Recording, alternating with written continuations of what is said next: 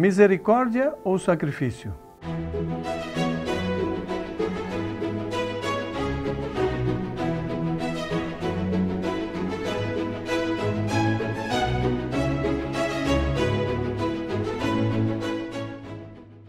Na leitura de hoje, o rei Ezequias recebe uma mensagem de Deus é, através do profeta Isaías.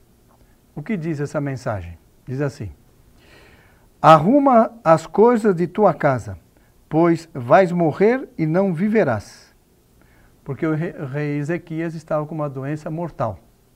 O que faz o rei Ezequias? Ele chora, ele reza, ele pede a Deus nesses termos: Peço-te, Senhor, que lembres de que tenho caminhado em tua presença com fidelidade e probidade de coração, e tenho praticado bem aos teus olhos. Uma oração, um pedido simples, objetivo. Foi o suficiente para Deus curá-lo. E não só curou, mas deu mais 15 anos de vida para ele. Essa é a generosidade de Deus. Por que, que Deus fez isso? Porque Deus gosta de manifestar a misericórdia. É o maior atributo de Deus, a misericórdia.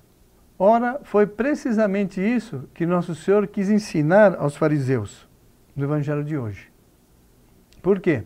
Porque os fariseus, eles é, inventaram muitas normas sobretudo relação, com relação ao sábado, é, que Deus não tinha dado e que Moisés tampouco tinha dito. E o Evangelho narra que os, Nosso Senhor, os apóstolos, estavam passando por um trigal.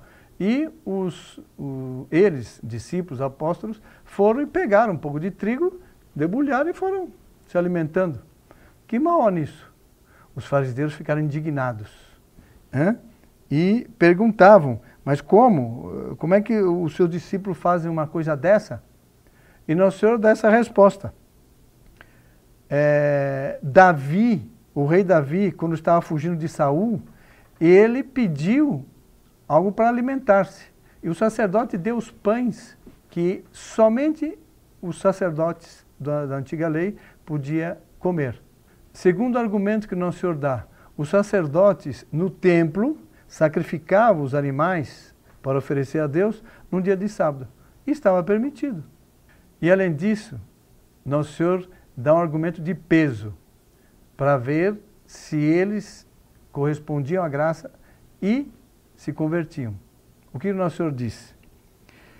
Aqui está quem é maior que o templo. De fato, o Filho do Homem é Senhor do sábado. Ele estava dizendo que ele era Deus. E ele, enquanto Deus, criou tudo.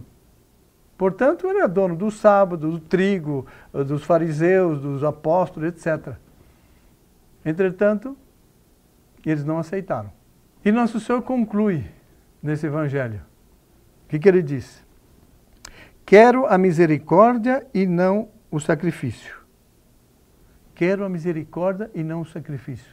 Para entendermos melhor, vamos acrescentar uma palavra Quero mais misericórdia que sacrifício.